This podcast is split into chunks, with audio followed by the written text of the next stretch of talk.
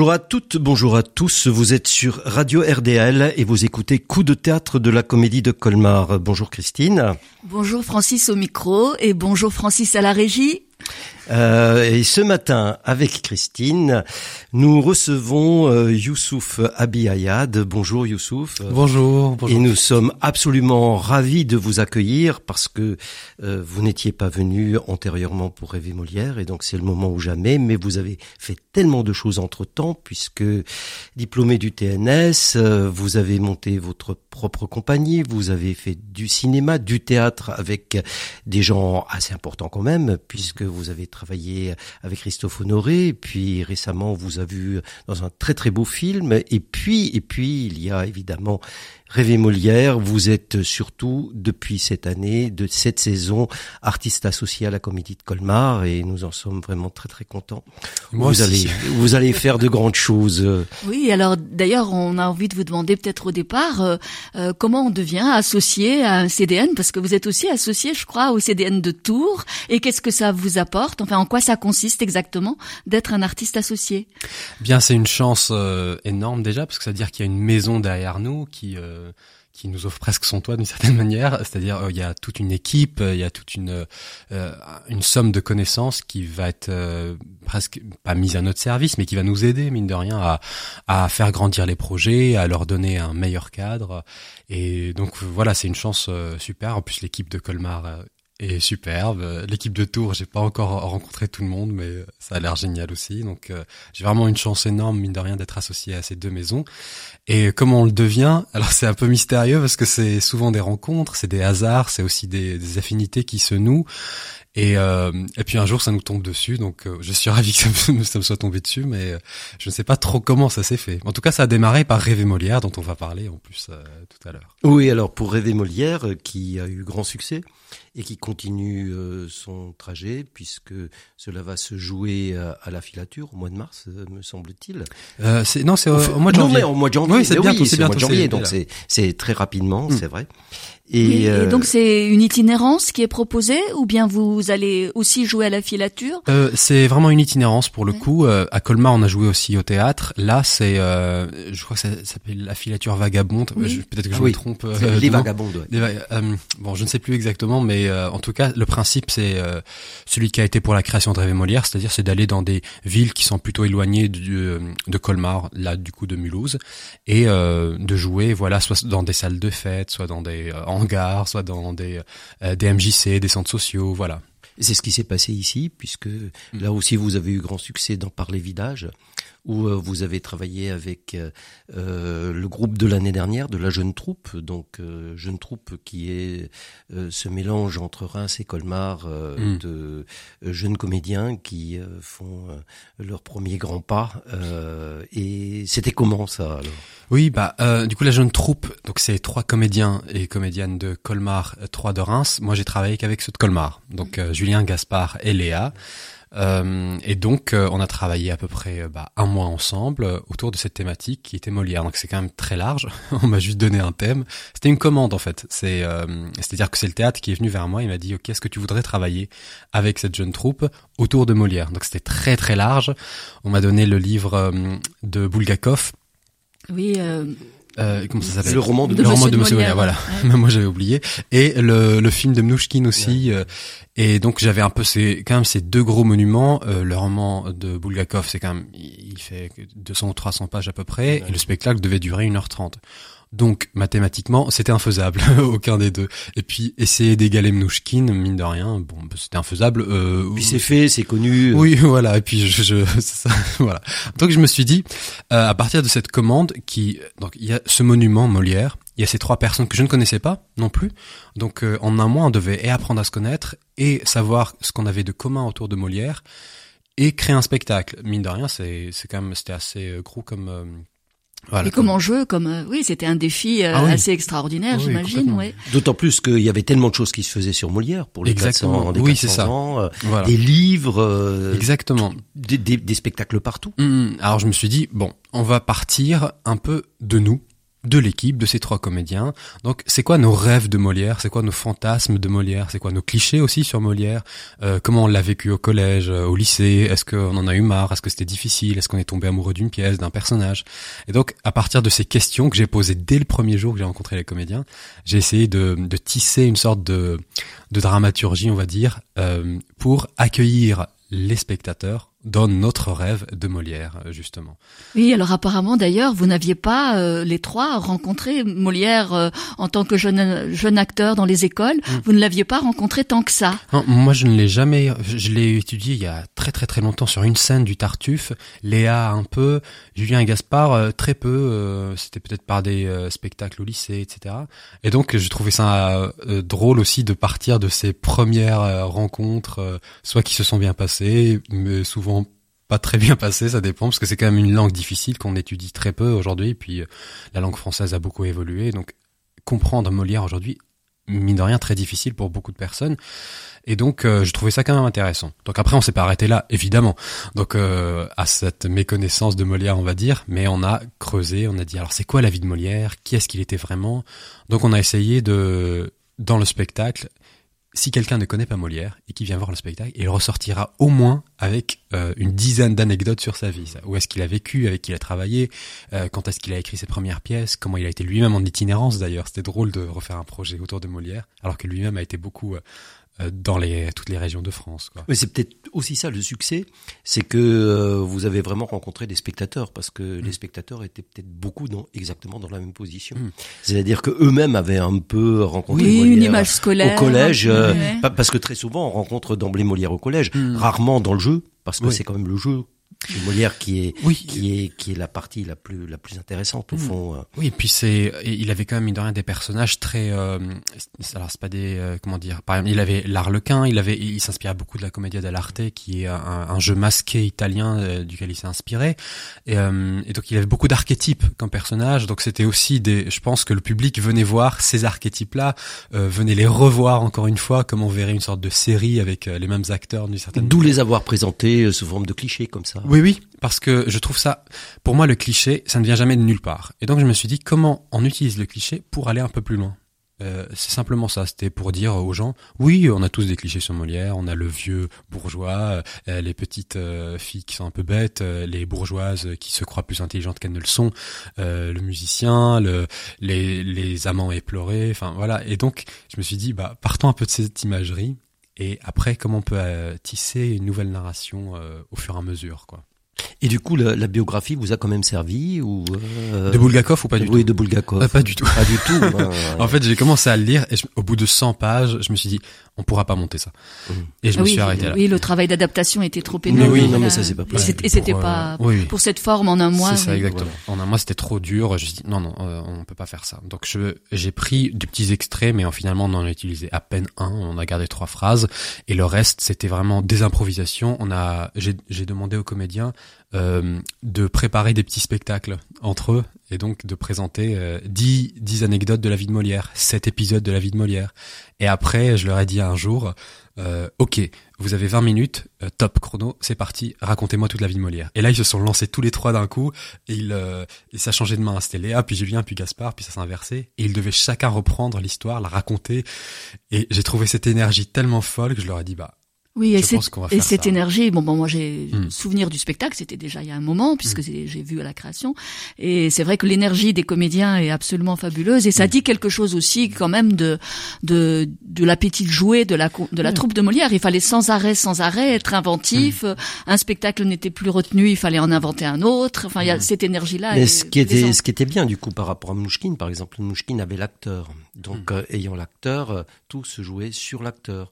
Et là, je trouve ce qui était pas mal du tout, c'est qu'on avait euh, le théâtre. C'est-à-dire, c'est le théâtre qui se montrait. C'est-à-dire, l'acteur disparaissait quand même derrière le créateur. Mmh. Et, c'est ce que vous dites. vous avez dit tout ça, ça aussi tout à l'heure, Francis, sur le jeu, cette énergie, le théâtre, nos outils à nous, en fait. Je me suis dit, bon, voilà, on va prendre Molière comme si c'était presque un sujet scientifique, ça pourrait être, je ne sais pas moi, la peur, les immeubles, n'importe quoi. Et donc comment on va pouvoir jouer avec ce thème-là en fait? Et donc euh, utiliser nos outils, utiliser les costumes, le maquillage, euh, l'énergie, la parole, euh, le rapport au public, les accessoires, euh, les bouts de scénographie pour recréer un peu notre propre histoire. J'ai vraiment l'impression que c'est un spectacle qui appartient à, Léa Gaspard et Julien.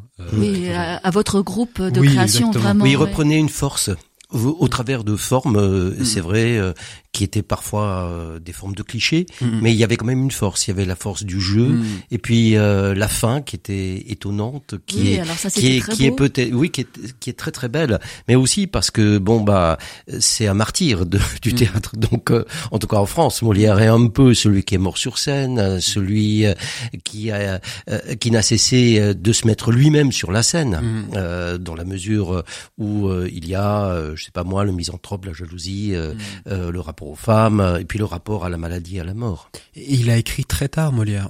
C'était un comédien avant tout, en fait. Et il a écrit, je crois, ses premiers succès sont arrivés à partir de 36 ans, et il est décédé vers 50 ans. Donc il n'a pas eu une carrière, euh, il a une carrière fulgurante, mais il n'a pas c'était pas un écrivain à la base. Alors peut-être qu'il a écrit, on n'a pas retrouvé quelques quelques-unes de ses pièces.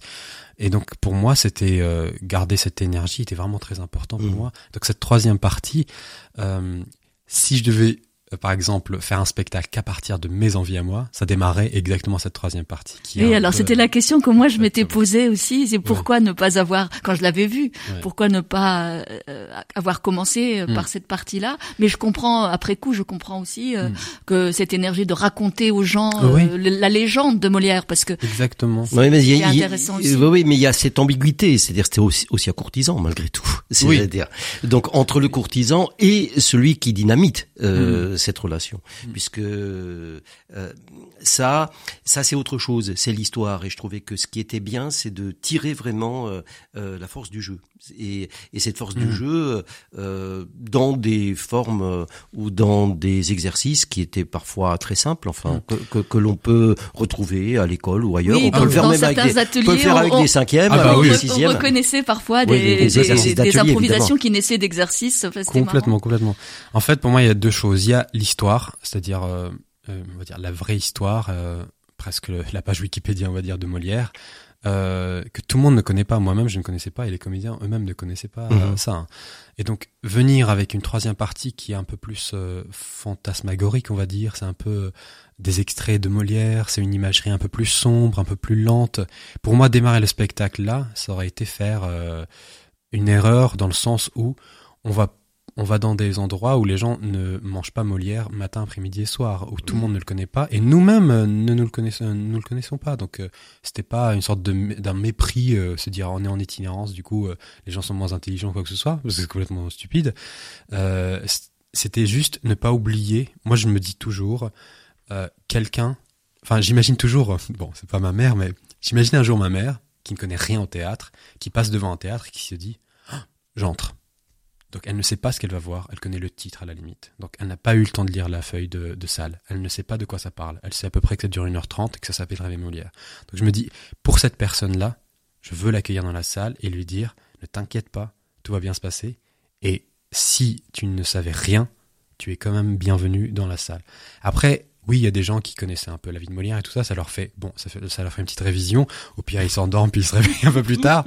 Mais je ne voulais pas oublier euh, cette personne-là euh, qui peut-être ne sait rien de rien à rien à Molière. Et pour moi, c'était, euh, je ne veux pas faire, je pense, d'autres théâtres que celui-là. Alors parfois c'est un peu plus difficile, mais il y a un théâtre qui aille vers les gens et qui les accueille et qui leur permette de trouver euh, leur place à l'intérieur du spectacle. Qui, qui peut quand même toucher euh, à la tragédie euh, ou mm. à, au, au, plus profond cette mort sur le théâtre lui-même mm. ou avec le théâtre et qui, pour ceux qui connaissaient le film de Mouchkine, savait que était accompagné de l'air du froid qu'on a écouté pendant quelques instants.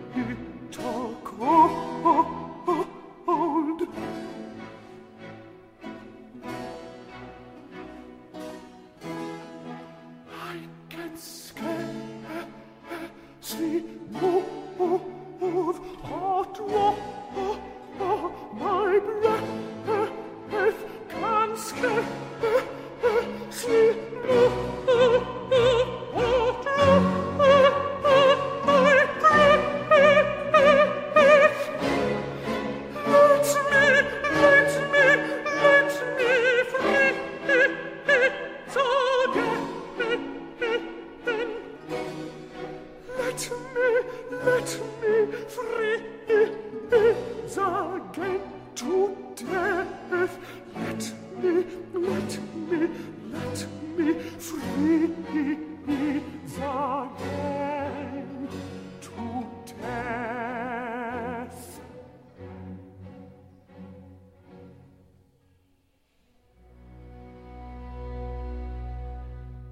Vous êtes sur Radio RDL, vous écoutez Coup de théâtre de la comédie de Colmar et euh, ce matin nous sommes avec euh, Youssouf Abiyayad euh, qui a euh, monté, qui a mis en scène Rêver Molière. Que vous pourrez, Molière, que, vous, pourrez voir, à la filature nomade, donc en itinérance autour de Mulhouse, le 16 janvier à Outmarsheim, le 17 janvier à Wittelsheim, le 20 janvier à Staffelfelden, le 25 janvier à Lutterbach, le 27 janvier à Pfastatt. voilà. Euh, donc, euh, donc tout autour de Mulhouse, l'itinérance, euh, c'est un peu l'élément dans lequel travaille ou avec lequel travaille Youssouf que nous sommes très heureux de rencontrer ce matin, puisque c'est pour cette saison un des artistes associés de la Comédie de Colmar, Comédie de Colmar, qui avait, qui est à, l'origine de la création de Rêver Molière, et Youssouf avait déjà tourné. Euh, dans les villages autour de Colmar, euh, ce spectacle qui a eu un grand succès avec euh, les euh, comédiens de la jeune troupe de l'année dernière. oui, et cette année, euh, vous allez repartir un petit peu en itinérance aussi, mais différemment, avec un dispositif qui s'appelle court-circuit, circuit court ou circuit court, court-circuit, je sais plus dans quel ordre. Euh, et vous allez travailler encore avec un jeune comédien de la jeune troupe cette fois de 2024, qui est Achille à plein cours. Et c'est un spectacle autour de la thématique du sport. Alors, est-ce que vous pouvez nous parler un peu de cette nouvelle création qui est en cours, j'imagine? Exactement. D'ailleurs, on démarre encore une semaine de répétition. C'est notre avant-dernière semaine. On a au total une douzaine de jours, donc c'est très, euh, c'est, express. C'est très court aussi comme création. Et le thème est donc le sport, comme euh, les Jeux Olympiques arrivent en France. Il y a plein de, donc il y a tout un organe, euh, une organisation qui s'appelle les Olympiades. Et donc dans le cadre des Olympiades, le théâtre de Colmar, enfin la comédie de Colmar, propose euh, ce court-circuit. Et donc le principe est tout simple. Euh, avec Achille, on va, euh, on a un peu épluché l'histoire des Jeux Olympiques, on a épluché l'histoire aussi d'Achille, qui est le héros grec. On a épluché un peu l'histoire du sport aussi, c'est quoi les représentations qu'on en a, puis comment ça a évolué sur les époques. Et donc on essaye d'en donner une représentation sur 30 minutes. Alors c'est express, hein. Voilà. Et donc Achille va un peu déployer toute son énergie aussi, comme oui d'ailleurs une énergie qu'on a pu voir dans quand votre Ah oui, ah oui. C'est là qu'il joue aussi dans la création d'Émilie Caplier. Hein. Exactement, oui. oui. donc il va déployer toute son énergie pour raconter un peu une petite épopée euh, c'est très c'est très court quand même 30 minutes donc c'est des petits extraits par-ci par-là. Et le principe c'est d'aller justement jouer dans des lieux euh, qui sont dédiés au sport des gymnases des salles de sport des salles de muscu euh, travailler avec le gymnase ou le dojo d'un collège ou d'un lycée. Donc c'est aussi de déplacer la représentation théâtrale dans un lieu atypique et un peu le redécouvrir quoi oui, c'est dans le cadre même euh, de tout ce travail sur le sport et la mise en scène que Mathieu Crouchani euh, fait euh, de Martin Fourcade. Fourcade. Mmh. donc c'est tout un ensemble sur le sport. Exactement. Euh, oui, il y aura aussi d'ailleurs occupera largement euh, la comédie de Colmar. En 2024, oui, et il y aura aussi, je crois, du théâtre randonnée dont nous aurons peut-être l'occasion de parler dans une autre émission. Mhm. Mais c'est donc en fait, il y a eu des subventions allouées à à des spectacles qui mettaient dans le cadre des Jeux Olympiques, qui mettaient en avant effectivement le sport. Alors comment ça se passe avec Achille? Parce que là aussi, vous avez découvert le jeune comédien à nouveau. Vous aimez beaucoup les rencontres visiblement et elles sont souvent fructueuses. Oui, donc là, euh, Achille est plein d'énergie. Euh, voilà, on, on s'est rencontré à peine trois jours pour l'instant, donc c'est, euh, on a on s'est dit, euh, on a fait des hypothèses en fait. On démarre par des petites hypothèses. On se dit, alors qu'est-ce que pourrait être le spectacle? Ça pourrait être l'histoire des Jeux Olympiques, l'histoire du héros grec Achille, le talon d'Achille. C'est Qu'est-ce que ça veut dire tout ça? Le costume dans le sport aussi. C'est incroyable quand on étudie aussi cette imagerie du sport. et puis les différents sports, l'arrivée du foot. Le foot est quand même un sport assez récent. le mot sport aussi. D'où est-ce qu'il vient? Euh, comment représenter le corps euh, masculin avant? Parce que c'était principalement masculin puis on se rend compte qu'il y a aussi des femmes qui ont été mises à l'honneur puis finalement comment ça a été tu puis l'arrivée du pantalon par exemple aussi dans le sport donc bref c'était plein de petites anecdotes comme ça euh, tout tout tout et le sport dans les années 80 donc c'était un peu je voulais euh, garder un peu cette effervescence du sport et puis je l'ai appelé le talent d'Achille évidemment c'est un petit jeu de mots avec le talon d'Achille je me suis dit alors ça serait quoi le talent d'Achille? Bah c'est justement d'être comédien en fait de donner une représentation, tout ça. Il n'est pas sportif euh, et il, ne faisait pas un sport en particulier, donc euh, ça servait à rien qu'on parle de, foot en particulier ou de boxe ou que sais-je. C'était un peu euh, Achille, son talent à lui, c'est de jouer, donc on va jouer aussi avec la thématique du sport. Eh ben, on, retrouve cette façon de, s'engager dans, dans, une thématique à partir de ce qui nous touche tous, sans aller dans une spécialité quelconque, un petit peu comme le théâtre, c'est-à-dire rendre le théâtre immédiatement accessible. Hmm. Je crois que c'est c'est votre vraiment euh, votre voix euh, bah, en ce sens-là. J'ai toujours cette inquiétude que les gens ne comprennent pas. Alors euh, parfois à tort parce que les gens sont bien plus intelligents qu'on croit souvent, mais j'aime pas que quelqu'un sorte du spectacle et dise je n'ai pas compris, je n'aime pas le théâtre qui s'adresse qu'à des élites intellectuelles, je n'aime pas le théâtre où il faut avoir lu 50 thèses, euh, 5 livres ou que sais-je, ou avoir ou connaître la pièce avant de la voir pour la comprendre. Je déteste déteste ça. Je, parce que, pas parce que je ne comprends pas. Au contraire, je comprends parce que j'ai étudié aussi, etc. Mais savoir que dans la salle, quelqu'un qui n'a pas étudié ça ne peut pas comprendre, ça me gêne de regarder ce genre de spectacle. Et donc, euh, je préfère faire quelque chose de peut-être même trop facile parfois et que les gens disent oh c'est bon on a compris. Je préfère qu'on me dise ça plutôt que de larguer les personnes qui n'auraient pas un peu les billes pour comprendre. Mhm, c'est pour ça aussi, Youssouf, euh, que vous avez choisi euh, de monter euh, ce festival itinérant, mhm. qui est quand même formidable, avec votre mhm. compagnie Les Ombres des Soirs. Alors des soirs et pas seulement du soir. Oui, c'est un extrait de Baudelaire. C'est un extrait de Baudelaire, d'accord. Alors ces ombres des soirs, ce sont les ombres des comédiens, ce sont les ombres que laissent les comédiens. Je trouvais, je trouvais ça beau parce que souvent le théâtre, c'est euh, on joue parfois au coucher du soleil et puis un peu il y a un peu les ombres, euh, les ombres portées, les ombres euh, du théâtre. donc voilà. Oui, parce qu'il y a des fantômes qui occupent. C'est l'autre côté de la lumière aussi, parce que le, théâtre, c'est être en lumière, c'est rendre présent et derrière il y a une ombre quand même. Exactement, il n'y a pas d'ombre sans lumière et je me suis dit oh je trouve ça joli, voilà. Du coup je l'ai pris. Après je me suis dit écoutez, parce que c'était dur de choisir le nom d'une compagnie, on, on fait des brainstorming pendant des heures et j'ai fait écoutez, on choisit le nom et puis ce qu'on fera nous définira. on va pas D'accord. Voilà. D'accord. Donc oui, c'est un festival, euh, donc on l'a appelé le festival itinérant. Il y a toutes les informations sur le site de la compagnie. Et le principe, c'est aussi de, de jouer dans le Grand Est euh, plus globalement. On va dans les Ardennes, dans la Marne, dans l'Aube, à Montmédy, euh, dans la Meuse, en Alsace. Et c'est pendant une semaine, c'est tout un festival qui est itinérant. Ce n'est pas, on joue pas un spectacle en itinérance, on joue 5, 6, 7 spectacles qui eux-mêmes se déplacent euh, d'une ville à l'autre, etc., etc. Oui, c'est un très très très joli projet. Mm. Et là, en même temps, vous êtes aussi en création sur un spectacle autour de Rabelais, parce que vous disiez Ah effectivement que vous ne vouliez pas euh, perdre les spectateurs, mais Rabelais c'est pas forcément un auteur euh, Ah aussi oui. facile que ça. Oui. Donc là, vous avez une ambition euh, compte bah, tenu de votre projet. Oui, on l'a déjà, donc on a créé une version déjà l'année dernière. Euh, donc le spectacle d'ailleurs a démarré dans le festival itinérant justement. C'était une lecture à la base musicale. Euh, je voulais une sorte de conte un peu euh, à la Alice au pays des merveilles, mais euh, avec un garçon. Donc euh, j'ai repensé à mes souvenirs de Rabelais, etc., bah, qui étaient complètement faux parce que en lisant Rabelais, je me suis rendu compte que mon souvenir c'était une lettre, euh, la lettre de Gargantua à Pantagruel au collège.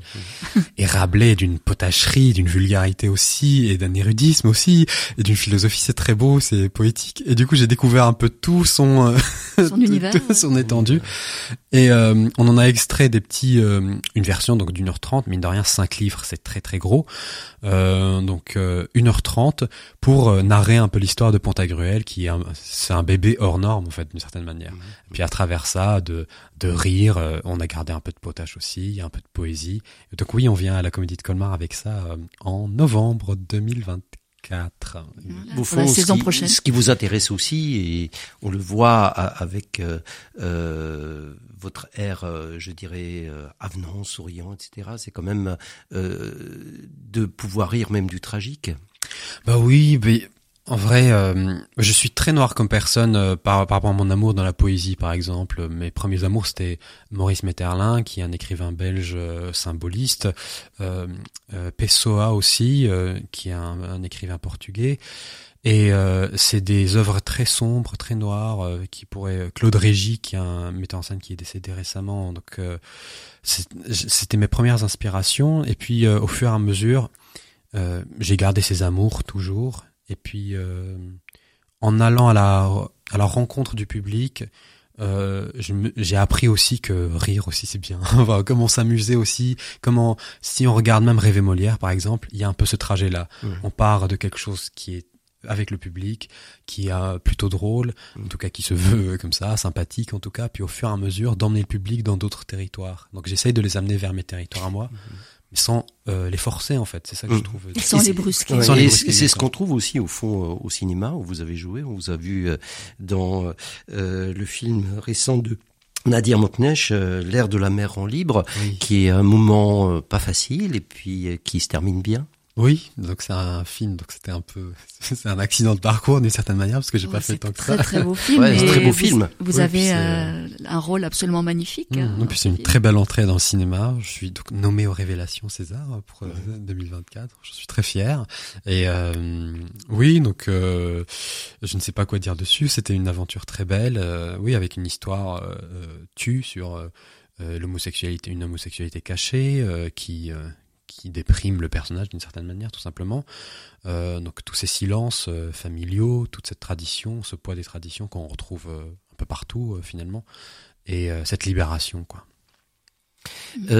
qui est très très belle à la fin parce que la fin reste complètement ouverte et qui euh, donne aussi euh, beaucoup d'espoir euh, à bien des gens qui sont coincés précisément dans les clichés et, et dans, je dirais, des, des sociétés, et même la nôtre encore, extrêmement contraignante. Ah oui, oui. Et puis euh, c'est une histoire d'amour au final. Toutes ces, ces, toutes ces violences qui naissent de l'amour, parce que la famille aime l'enfant, l'enfant aime la famille, Mhm.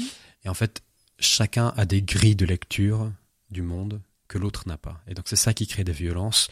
Mais au fond, il y a de l'amour. Donc c'est euh, toutes ces violences qu'on fait par amour, euh, étrangement. Et donc euh, ça raconte un peu ça. Et puis au final, oui, ça se ça se déchire pas. Le réalisateur, en plus, Nadir, voulait pas du tout que ça se déchire, ni que ça se. se... Oui, c'est absolument pas dans l'hystérie. Ça, y a, y a pas ce, voulait, ce, ouais. ces clichés-là. En, en tout cas, en tout cas, euh, c'est ce qu'on peut voir de plus beau au cinéma, aussi au théâtre. Ben, merci beaucoup, Youssouf. Ah, merci à Euh, vous. C'était formidable de vous avoir. Et Oui. puis, venez voir euh, autour euh, des villages euh, de Mulhouse. Venez voir oui, mais dans la filature nomade, venez Voilà. voir Rêve et Molière encore une fois, même si vous l'avez déjà vu. Eh oui. Merci beaucoup Youssouf. Au revoir. Merci à vous. Au revoir. Et vive le théâtre.